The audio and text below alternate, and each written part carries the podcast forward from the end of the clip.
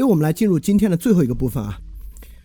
因此呢，我们说到这儿，维特根斯坦已经说了，你以为指物这么简单啊？要想指物，你要知道好多东西，你才指得了物的。你得对这个整体性有所把握才行。所以说，这个整体性把握的是啥呢？我们怎么再去进一步理解一下？我们在使用语言之前，到底要知道些啥？这个语言才跑得起来？这么一个问题。好，我们接下来看三十节到三十六节。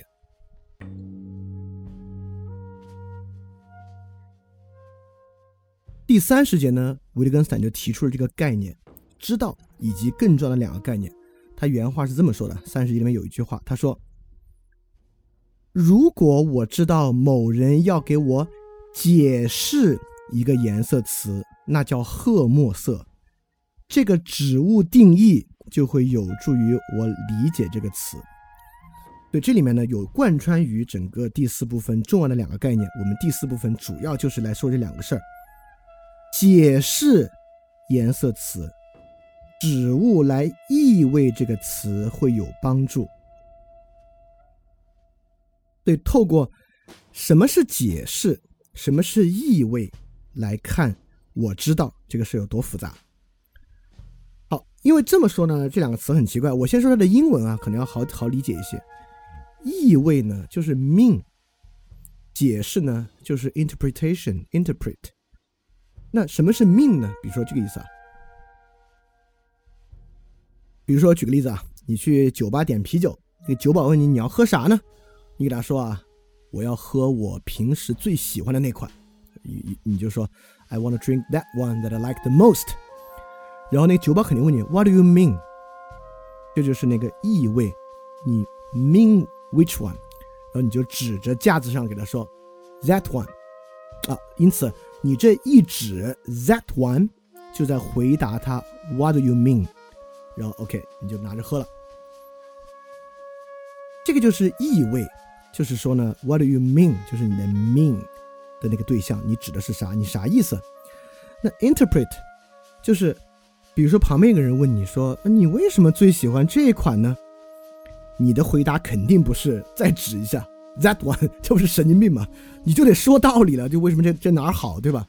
就是因此呢，呃，这个呢就是非常复杂了。因此，mean 和 interpret 非常不一样，而我们呢经常混淆，一混淆就要出很多岔子。我们之后讲啊，这个我知道，我在这里先说一句啊，这个 I know 是一个非常复杂的表述，听起来经常用。我们想象啊，人在使用我相信。我肯定和我知道有啥不一样？就当当人们说 I believe that one 什么，或者 I'm certain 怎么怎么样，或者说 I know 怎么样？其实当你说 I'm certain 的时候，你都知道是会出岔子的。但你说 I know 的时候啊，你是至少在你的想法里面，它是绝对对的。啊，这个问题我们之后有机会在后面遇到 I know 的时候再说啊。也就是很著名的写那个呃语言形式感觉与可感悟的那个奥斯汀。他在一九七九年有个著名的讲座叫 Other Minds，你看叫他心理论哈，一听就非常重要。在这里面呢，他就非常浓墨重彩的在分享和分析什么叫 I know，什么叫我知道，我们在啥时候用我知道。但奥斯汀呢，跟维特根斯坦相似，也是这个日常语言学派非常重要的一位哲学家啊。这以后有机会，我们不是有机会，以后我们肯定会在哲学研究之中，也在关键的地方，包括日常语言部分啊，讲讲这个奥斯汀的想法。好，现在就要问了。当别人说要给你解释一个颜色，你到底要知道多少东西，才知道别人在给你解释的是一个颜色？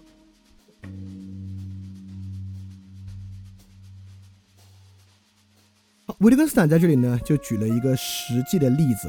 这个例子举得非常好，就是棋子的例子，国际象棋的棋子的例子。他就向你指出啊，当我们指一个棋子的时候，你背后要知道多少才能指一个棋子？比如一个人给另一个人说：“你看啊，这玩意儿叫王，就是就这么一句话，背后要知道多少，那个人才知道你说的是啥。”维特根斯坦呢，解释了两种情况，知道啥是王。第一呢，你已经了解国际象棋的规则了，别人已经在纸上给你讲过了，你只是没见过这个棋子而已。对，就是你知道国际象棋里面有王、有后、有城堡、有传教士、有骑士、有兵儿，你这些都知道了，你只是还没见过实物国际象棋。终于托人买了一副，然后教你那个人最后告诉你说：“你看啊，这是王，这长这样的是王，长这样的是后，长这样的是城堡。”因此，在这个时候，你一听这是王，你就说：“哦，你就对得上啊，这是王。”所以我们会发现啊。当在这个想象之中，有人跟你说这是王的时候啊，你背后要知道的东西已经多到无以复加了。就这个听上去是一个奥古斯丁式的指物，对吧？人指着一个东西告诉你这叫王，但你要想想啊，这背后已经忽略掉了多少东西。我相信听到现在，已经没有人会把这是王当做一个简简单单就这么一指，这叫王了。我们已经知道了。我们把它当做教人说话，指着一个棋子告诉他这叫王，忽略掉的东西恰恰是最重要的部分。情况二，维特根斯坦继续说啊，你要给人说这叫王，再不济，这个人也知道棋类游戏的框架，知道棋类游戏啊是有棋子的，是有棋子要素的，因此你指着一个棋子说这叫王，这事才有意义。对吧？假设一个人会中国象棋，你教他国际象棋，你给他说这叫王，哎，他可能还能跟中国象棋的王连上，包括怎么赢怎么输，他心里都有数，对吧？假设他就没学过，他只他他只会军棋，但军棋也有好多棋子啊，这叫司令，这叫工兵，对吧？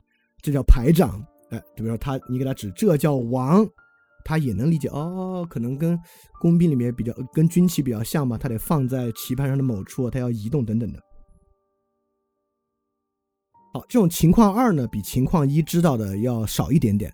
在这个情况之下呢，也也必须起码到这儿才有意义。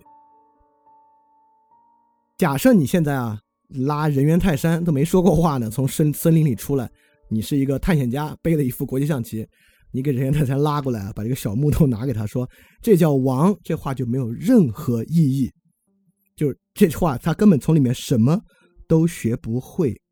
因此啊。你给小孩没有人教，从小教小孩语言，上来就拿一块国际象棋，说这叫王，那小孩都是从爸爸妈妈学起的，因为那是他平时真正能够理解的要素，尤其是他妈妈，那是他要吃啊。所以，我们能够说这叫王，这个人呢，就必须知道棋盘、棋子、棋局，他必须对这个整体，这就是这里面的全集。到棋局这个部分呢，就是我们理解一个东西的全集。我们必须知道这些东西，才能够知道棋什么叫这叫王。所以说，这叫王，其实并不依靠指物，并不依靠这叫王这三个字里面分析出什么样的逻辑。并不靠我给他人说这叫王的时候啊，我心里想的是啥？你心里想的是你昨天刚刚输掉一盘棋被人吃了王，你想到啊，你上次用王把对方的王杀死，真是太精彩了。这些都没有意义，就你心里想啥不重要，重要的的就是对方脑子里面有这个全集棋盘、棋子、棋局，知道这些东西，让你说这叫王，这事儿成为可能。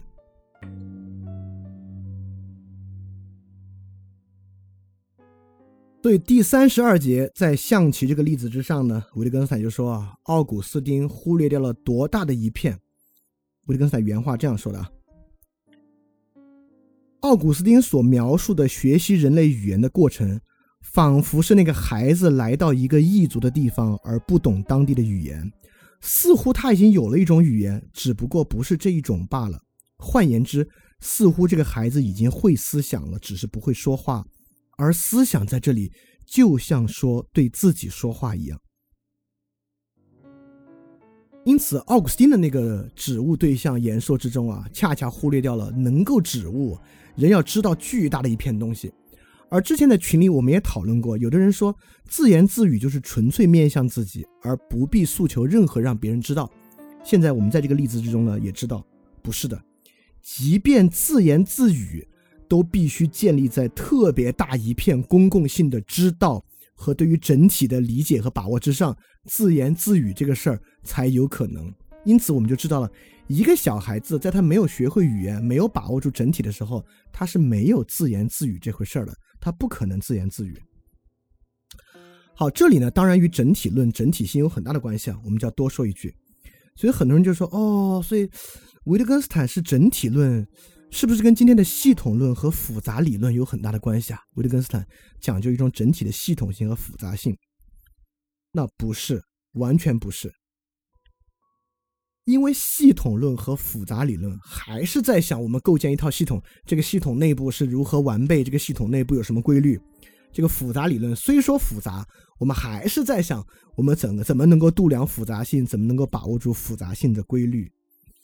维特根斯坦的意思就是说啊，是每一个语言游戏就是一种整体，这个整体内部呢，有时候也没有必要有完备性。像那个语言二就四个词，这个板石、传石、方石、注释，你说这有啥完备性？不需要。就是维特根斯坦绝对不是系统论，不是复杂理论。这种整体性指的就是当语词在发挥作用的时候。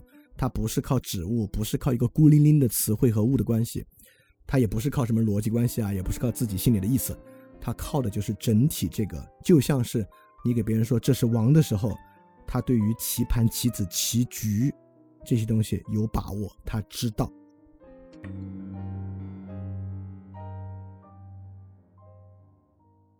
好，第三十三节呢，维特根斯坦在继续推进。因为一说棋子啊，其实很多人想举反例。这个棋子有什么不能理解的？我们不是已经用阿尔法 Go 了吗？连围棋都吓赢人类了，对吧？所以说呢，确实啊，这个棋子呢，我们就会觉得这个机器能理解棋子啊，黑子白子嘛，对吧？那第一呢，我觉得啊，可能要做出通用下棋机器人儿，可能才是棋子问题的推进。但第三十三节维特根斯坦其实在说一个更重要的东西，也就是说。棋子这事儿啊，还是游戏这个封闭规则里的一个要素。因此，我们可能会觉得，你看啊，我们已经教会了这个计算机程序什么叫围棋棋子、黑子白子。那我们很显然以前就教会了国际象棋的棋子，看上去棋子行啊。如果你维特根斯坦没活到这一天啊，如果活到这一天呢，维特根斯坦可能就会拿出第三十三节，告诉你，棋子也许行。但啥叫颜色？绝对不可能。当然啊，计算机很多时候能识别颜色，比如你今天用 Google 图片搜索，你是能够搜出这个图片上是什么颜色的。比如说你想要黑白的图，你写 white black and white 就会给你黑白的图；你写 blue 就会给你蓝色的图。但是维特根斯坦就告诉你啊，这个只是我们所说指颜色。这三个字里面非常非常少的一个意思，因此，什么叫指棋子，可能还是个有限游戏；但指颜色几乎是一个无限的游戏了。因此呢，是没有单纯的指颜色这么一回事了。维特根斯坦举了很多例子，我相信很多人读这段的时候呢，就不知道维特根斯坦这个例子啥意思，所以我把这些例子给大家讲讲，我们才知道，我纸颜色有这么多例子。我再多说一句啊，你看纸棋子呢，我们就会觉得这个棋子嘛，不管是国际象棋还是啥，其实就是棋子怎么落进去啊，它跟其他棋子的关系啊，怎么消灭，怎么阻挡，怎么变化，哎，好像哎这几个词你一说，你想好像还真是覆盖了这个棋子的规则。对，说实话，棋子是封闭游戏，棋盘啊这些东西，所以棋子呢是比较容易理解的一个概念，但颜色就完全不是了。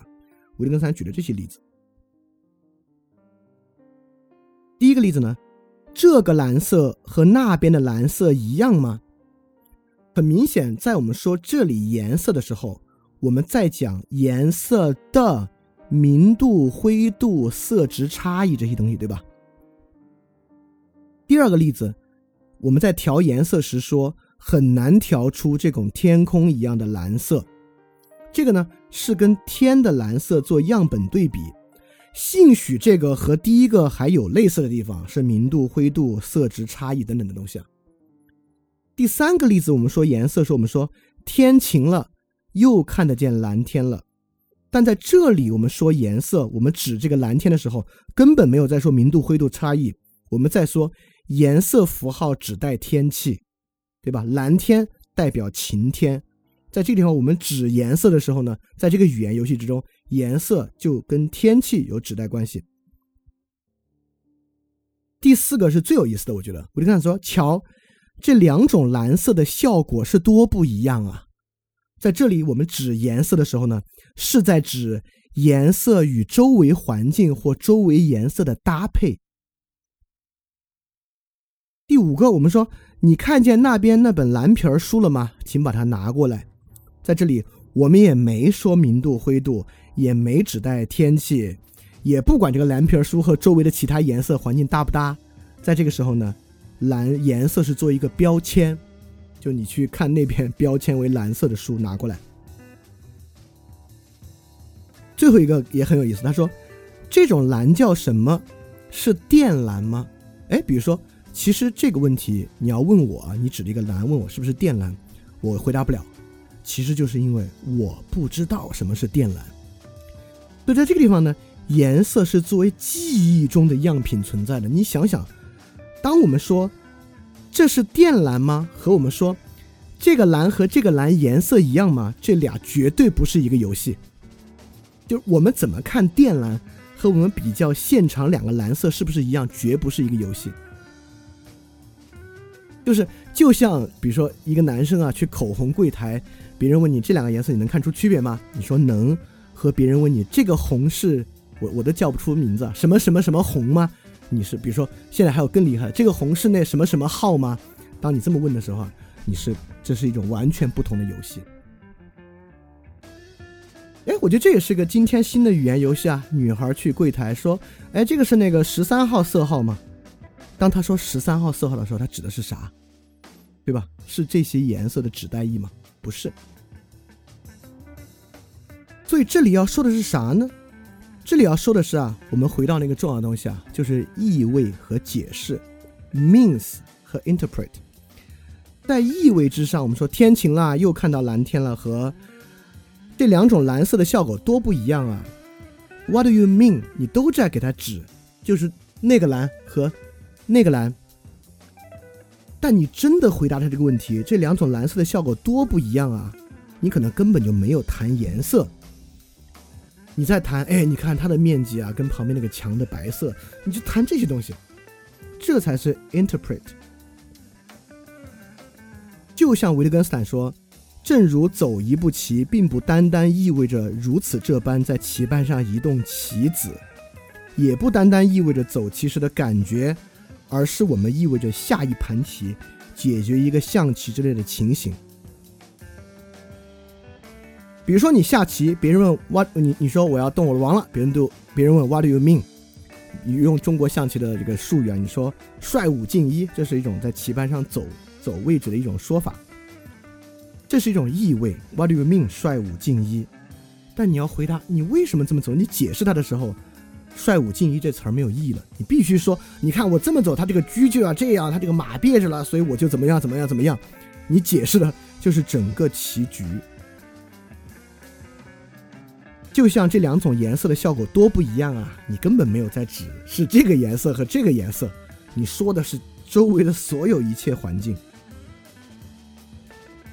所以说，就这么看，什么叫指棋子啊？兴许计算机还学得会，但纸颜色背后所蕴含的无穷的语言游戏，和在这个地方我们能看出这个 means 和 interpret 之间的差距。就越来越大，越来越大。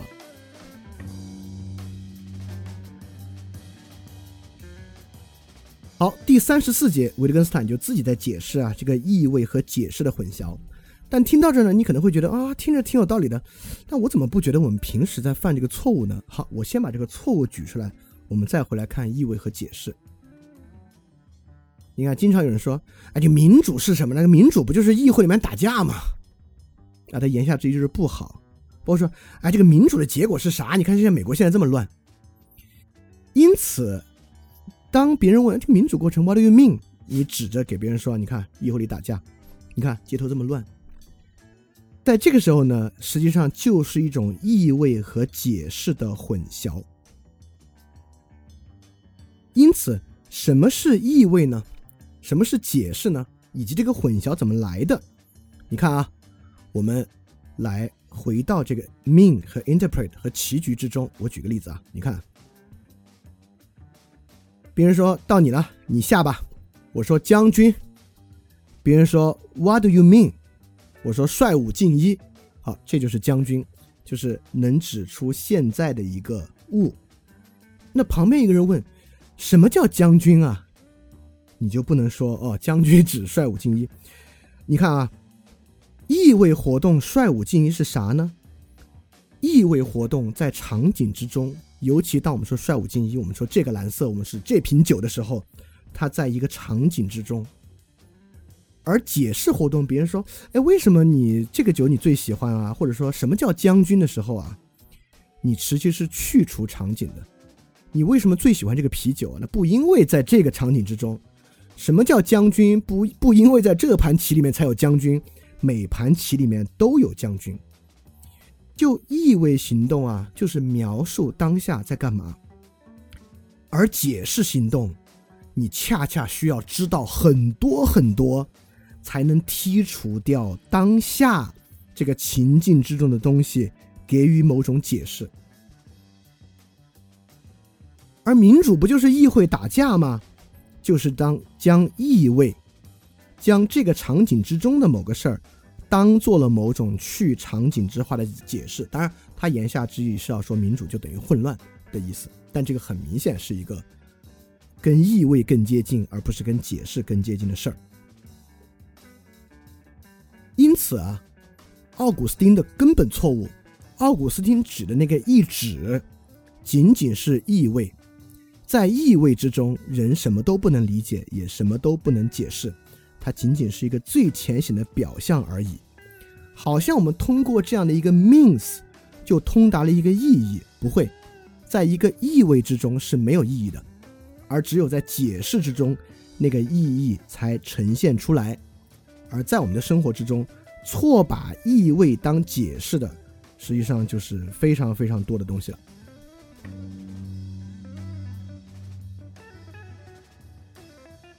好，第三十五节，我先举个例子啊。我们经常听人这样说：“说你不要跟我扯别的，你就说你有没有撒谎吧。”啊，这么一个话。而且一般这个话出现在啥呢？出现在我们说：“哎，你听我解释解释啊，不是你想的那样的。”然后对方说。你别给我扯别的，你就说你有没有撒谎吧。实际上，当你说你听我解释解释呢，你是在说啊，不是表面意味那样的，是解释。而对方说你别给我扯别的，你就说你有没有撒谎吧，就是对方在尝试使用意味替代一种解释。因此呢，你看啊，第三十五节就在说。具象对象和类别词汇的用法是不一样的。当我们指着这本书说这个书，或者我们指着一个棋局说帅五进一，在这个时候呢，是一种纯粹的意味，这种意味是用不错的，你就用就行了。但当我们说啊，我指的是颜色而不是形状啊，这个话可不是说我指的是这本书而不是那本书啊，这两个完全不同。我你你指着两本书说，我指的是这本书而不是那本书，就是一个很单一的意例子。而你说我指的是颜色而不是形状啊，你在宜家里面说这个话，和你在做 UI 设计的时候和别人说这个话，它具有完全不同的意思。而其实维特根斯坦也说啊，即便你面对具体的对象。你也说这个棋子叫王，而不说这个木头叫王。就即便在这样的指物对象之中，你都包含了很多的解释性。你为什么说这个棋子，而不说这个木头，对吧？因此，我们就会发现呢，其实很少有语言游戏可以直接连接一个意味和一个概念的意义。因此，在这里呢，我们就发现了这个哲学病里面一个很重要的一个指物哲学病的一个问题。这个指物哲学病运用到生活之中，就是我们建立意味对象和意义之间的直通车。我们认为一个特定场景之下的意味对象背后就有意义。好，这个地方呢，可能还没有很理解呢。维特根斯坦也知道啊，可能一般人听到这没完全理解。所以他又举了一个特别刁钻的例子，非常厉害。我们来简单看看这个例子。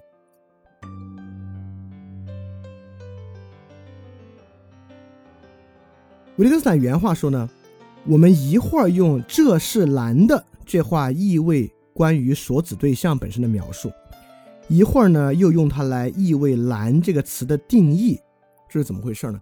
这话好多人第一遍读起来不明白啊。但我们说这是蓝的。这个呢，就是前者命，就就是一个意味；后者呢是一个解释。我们是用这个来解释什么是蓝，为什么可以这样呢？为什么在第二种情况之下，其实我们说的是这叫做蓝的呢？你看，当我们认为这是蓝的，就定义了蓝。就像我们指着一个这个议会混战、扔桌子的一个镜头，我们说，你看，这就是民主。就认为呢，我们用这个意味对象就在代表其意义。这个话的错误在哪儿呢？维特根斯坦就分析第二句话：“这是蓝”背后的逻辑是啥？逻辑是这样的：它首先有一个意味对象，就是这个蓝色。然后呢，我们把这个蓝色当做样品，然后给这个样品一个标签“蓝色”，从而形成它的意义。当我们指着一个议会内部混战，我们说：“你看，这就是民主。”议会对象呢是这场混战，我们把它呢当做了一个样品，给它赋予一个标签叫民主，背后呢通达了其意义。因此，在这个地方呢，当然这个话的问题这么一分析就出在：这是好的样品吗？这是一个有典型典范意义的样品吗？这么一个问题。就如果遇到这个问题呢，这样的讨论方式就是合理的讨论。你在讨论你是不是举出了一个具有典范意义的样品，而不是去辩护啊！你看他们打架，那打架有打架的好处，就是肯定不是这样的东西啊。所以你看，这里还有一句话是最有意思，我们要最要讲的。维特根斯坦说，一段话本来在讲一件事儿。而某个人却从这话里得到对某个词语的定义，这是可能的。他有一个编注说，这里隐藏着一个严重的迷信。这个迷信是啥呢？我来给大家讲。这个迷信就是一个人跟你说：“你别给我扯别的，你就说你是不是在撒谎吧。”这个迷信就是说有一种脱离语言游戏的。纯粹的理念性的撒谎，这个东西是纯粹坏的。凡是只要跟它相连，就注定是坏的。所以这个迷信是啥呢？就是存在一种柏拉图式的纯粹理念世界。一旦一个现实的意味对象和这个理念世界之中的这个概念一连，它就注定坏或者注定好。这里所说的迷信就是这个意思。而这种迷信就是我们。只要确定一个事实，你就说你有没有撒谎嘛？你就说他们有没有骂人吧？等等等等的啊，就立马连到一个纯粹的骂人、撒谎上，它就必然的败坏了。就这种东西是不是我们平时经常使用的？而这个呢，就是混淆着意味与解释。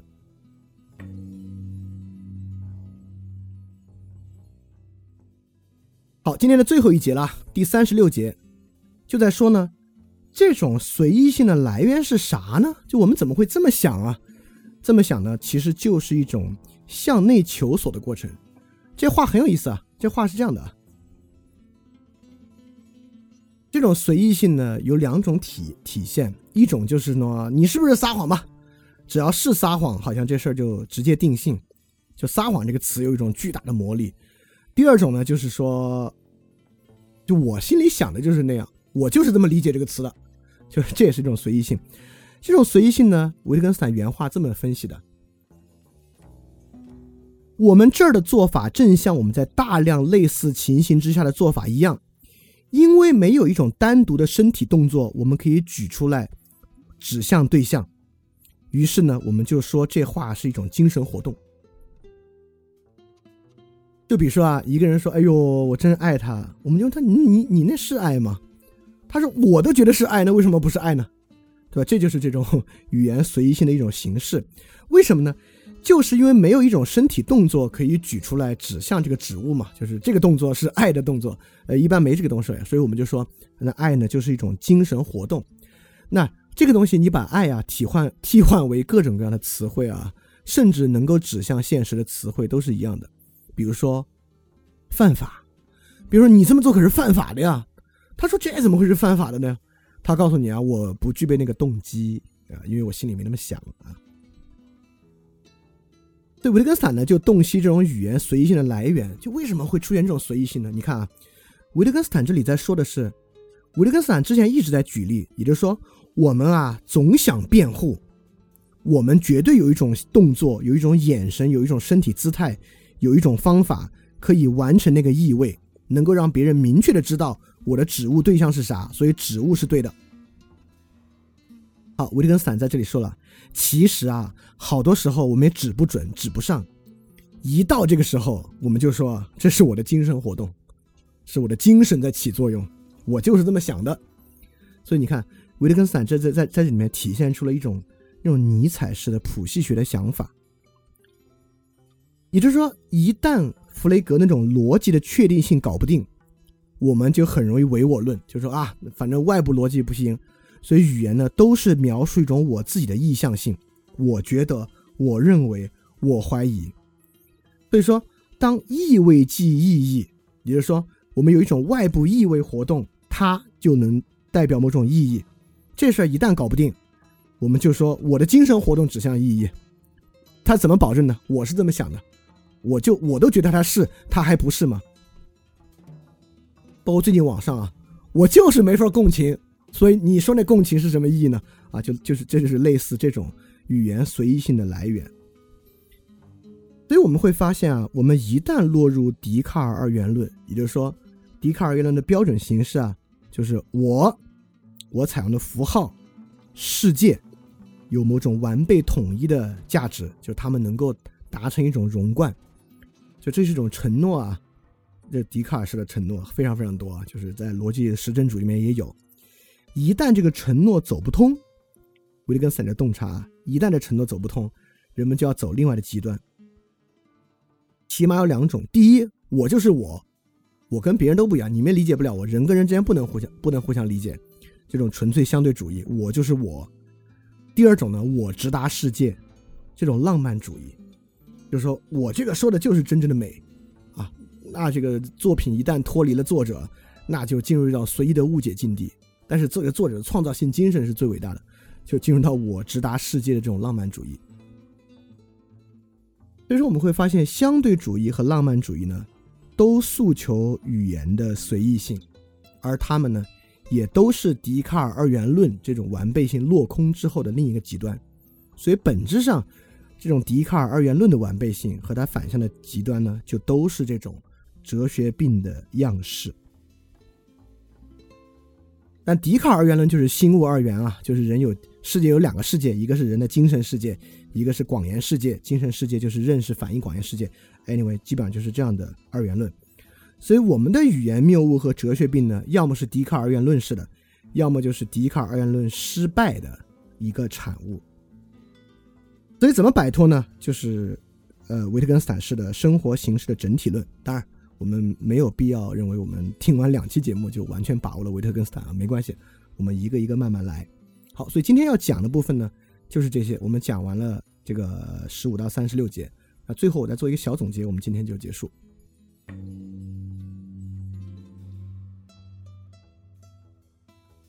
所以就是说，那我们经常问啊，那维特根斯坦做的是分析哲学吗？维特根斯坦是分析哲学的起源吗？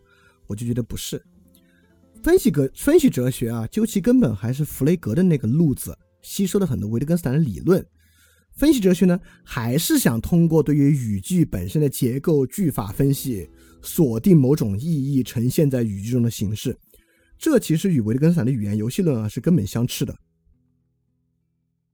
对维特根斯坦根本没有要发明新语言规范的意思，没有要沿着逻辑哲学论或者逻辑哲学里面发明新语言规范。相反，维特根斯坦是沿着逻辑哲学论的另外一个东西。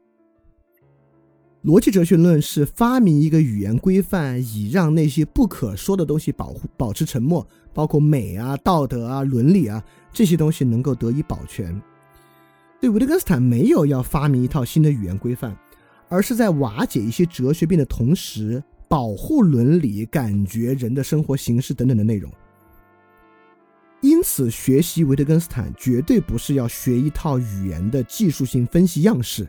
我们知道，哦，原来这样说话是正确的方式，我原来这样说话是最牛逼的，不是，而是呃，或者说像是形成一种这种科学语言方法，什么基因分类学这种东西，不是。而是用语言去医治那些瓦解我们生活形式的哲学病，所以究其根本，维特根斯坦不是分析哲学，维特根斯坦就是要去瓦解那些哲学病，因为这些哲学病在伤害我们的生活形式，这是维特根斯坦真正要保全的，就是那个杂乱的城镇中心。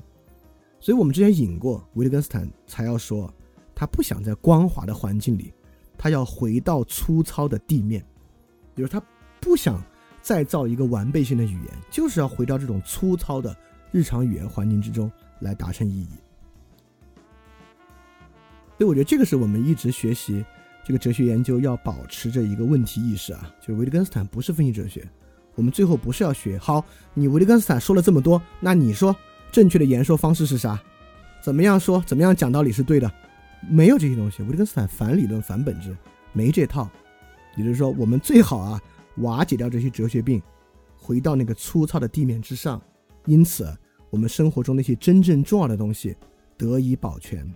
而哲学研究随着向后推进，对于这些问题的评论和评注，尤其在第二部分里面逐渐增多。我觉得这些呢，会慢慢成为给我们很大启发的部分。但是，如果你没有前面这些的基础呢，说到那儿你也不知道他在说啥。所以说大家稍微耐心一点啊，我们接着往后一个一个来。好，那今天要讲就这么多，我们来看大家有没有什么问题要问。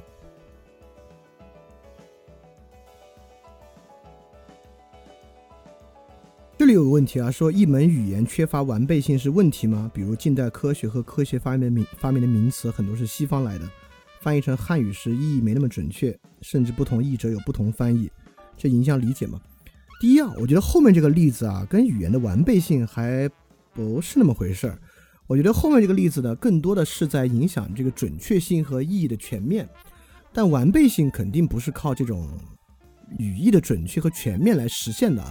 就是罗素和弗雷格想搞的这个完备性吧，还是用这个数理逻辑的方式重塑语言，让语言呢有这个，就像维特根斯坦早期搞的，就维特根斯坦早期逻辑哲学论搞那一套。就语言怎么跟现实对应啊，等等等等这些东西啊，所以我觉得完备性主要讲的是这个。这个问题挺有意思啊，说如果强人工智能不可能没有一种统一的分析方法，那我们是咋分析和理解不同语境下语言的实际含义呢？是理性吗？是经验吗？是生理还原吗？好，这个问题我觉得我们可以回到那个。这个就是那个小三角、方块、圆形那里面，我们是怎么理解那个玩意儿呢？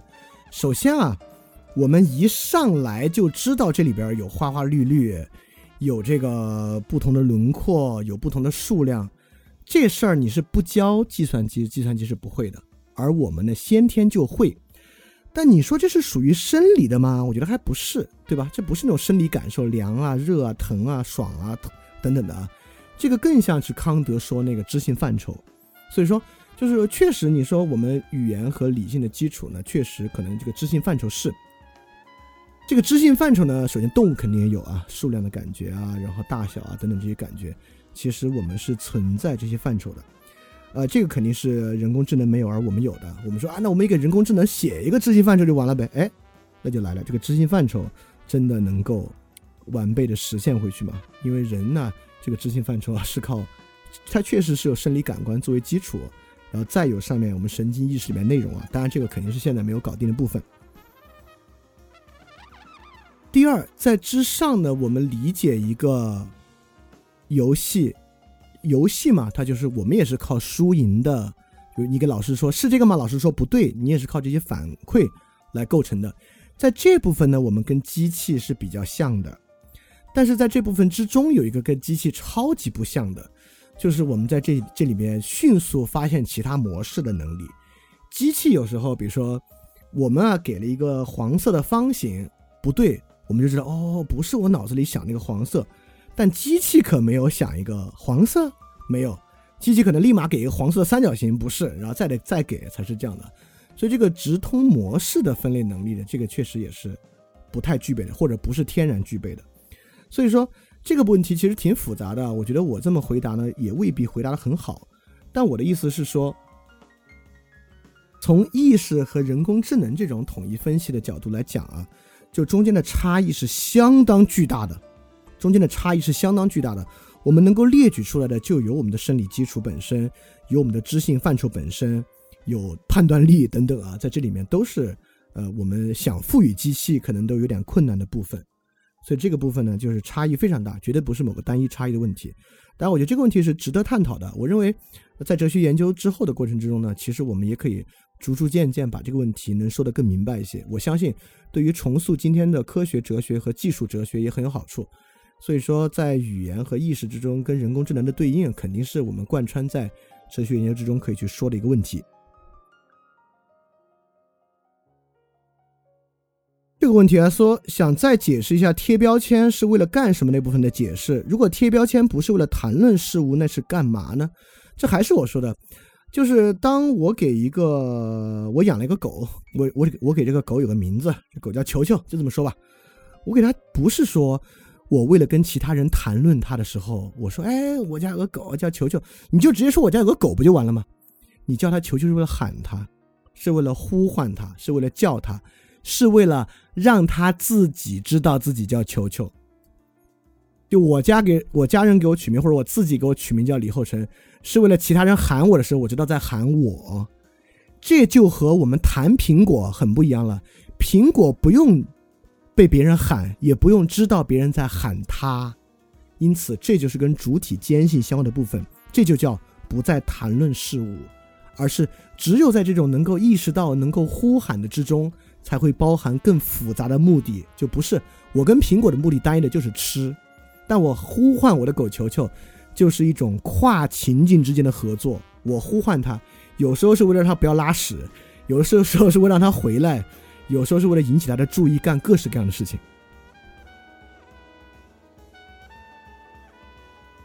他说：“呃，这里有个问题，说分析哲学和完备性语言能不能类比编程语言啊？我认为。”这个分析哲学可能不好类比，但是完备性语言里面的逻辑语言跟编程语言是有类似的，就是编程语言啊，尤其是自然语言编程语言，很明显是受到了维特根斯坦的影响，就是形成的这么一套想法，一套逻辑语言。就是自然语言的编程语言，就有点像维特根斯坦早期那个逻辑哲学论，我们设计出了一套逻辑语言来表达不同不一样不呃不同的意思。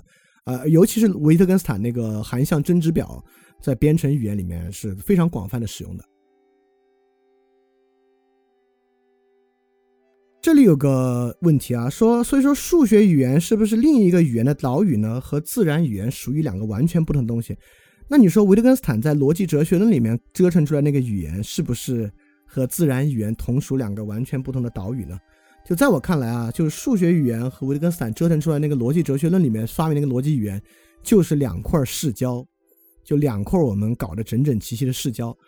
而在哲学研究之中，在那个语言完备性之中，其实维特根斯坦也提到了这个微积分符号在引入之前，我们的数学语言是完备的吗？这么一个问题。所以在这个看来呢，维特根斯坦肯定不会完全区分数学语言和我们使用的自然语言。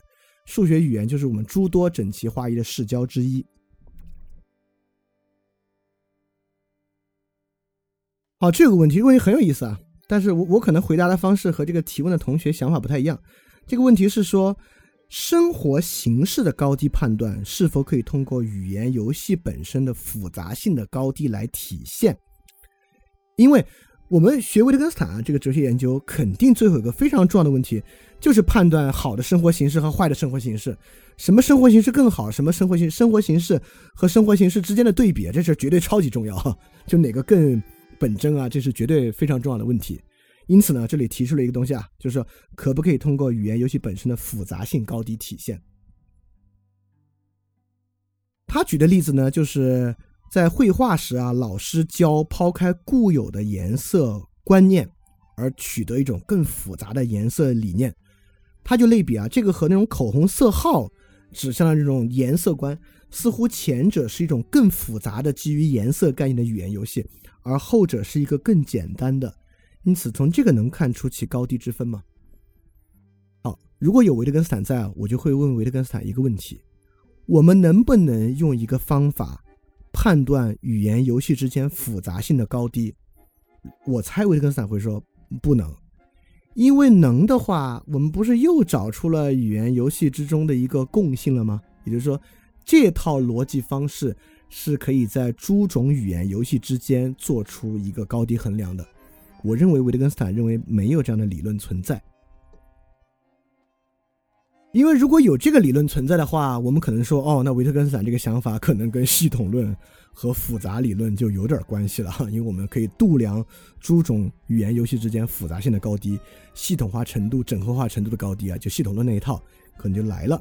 但我认为维特根斯坦可能恰恰不是这个意思，所以说，我认为啊，我们可能不能度量出语言游戏本身复杂性的高低，以此反推生活形式的高低。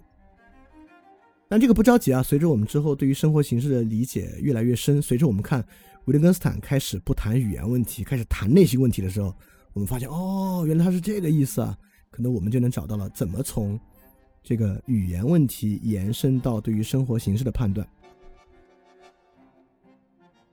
好，今天时间也晚了，不过这次一看，我们讲了两个半小时，讲完了这些，而且这次里面包含了很长的几节，其实。整个这个哲学研究里面也没有这么密集的有这么长的节，所以看来啊，一次讲二十节出头这事儿，当然之后会再问问大家是不是觉得太多啊？但看起来呢，可能还是靠谱的。所以说，呃，我觉得行，我们今天到这儿，我们下周一继续，大家记得赶紧去相信。欢迎转发节目，邀请更多人参与到翻转电台的知识分享之中来。如果想参与微信群的活动，请添加微信号“想借 Joy Share”，X I A N G J I E J O Y S H A R E，并发送“翻转电台”就可以加入微信群了。欢迎你来。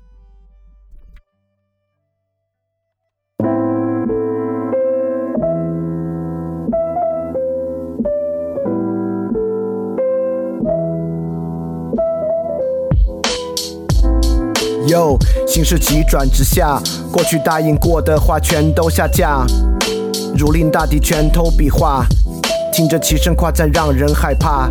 哟，过去发生根本没法总结，却因历史翻开新的系列。我觉得不像他们口里说的那个基业，这里玩的全是不伦不类。真他妈感觉只能对后人惭愧，到这剩下的本领只有下跪。其实没被抓住什么软肋。连沉默都成了我们的敢作敢为，编个花都没差，变成发丢。三个八，全天下是一家球。叫他爸爸，旁人羡煞，菜谱短发轴。思想检查资格来吧，真他妈是一流。我想叫醒在这的生活，它不算太差的灵魂，它没有太怕的，赶快起床。跟那些欲望太大的，脑子里道理太傻的，秀词就玩的太花的，下到战场，拿出时间真的道理，我们孜孜以求。知道这次灵魂斗争需要旷日持久，无畏不实我们的承诺，今后不再发愁。等到最后，我们一起放弃复仇。好，接下来换个方式，所以最好不要惹我四川话的人格，听到起。小娃儿些最好少上点儿网，尤其是些莫名堂的少往我这闯。小学生的骂人话根本不痛不痒，大人说话小崽儿最好听到起个人会去想。你们人再多，我走都不得作数，我不得给你们服务，就等你们走投无路。因为棋子的命运从来都是弃子，你们再板命都不可能成为他们的继子。反正我就当你们都是我的逆子，狗屁不通耍起嘴皮子，也是特别没得意思。我平时还有点闲情逸致，好多人都以为翻转电台是个好。好大的体质。我十项全能肯定不得失误，你们要等我的瑕疵，只能等到你们都迟暮。碰到翻转电台，算你今年命犯太岁。我的道理把你们一个二个全部都要得罪。还是回去把电台节目多听几遍，放下个人的成见，反正你的成见特别简单。然后好的东西开始呈现，以前伤你心的东西，现在帮你生活打开局面。我说你们是逆子，肯定就要对你们负责，把你们的丑灵魂拿起来精雕细刻。道理耐心，哪怕枉费口舌三寸不难舍。等你醒悟痛改全非，做个相反的选择。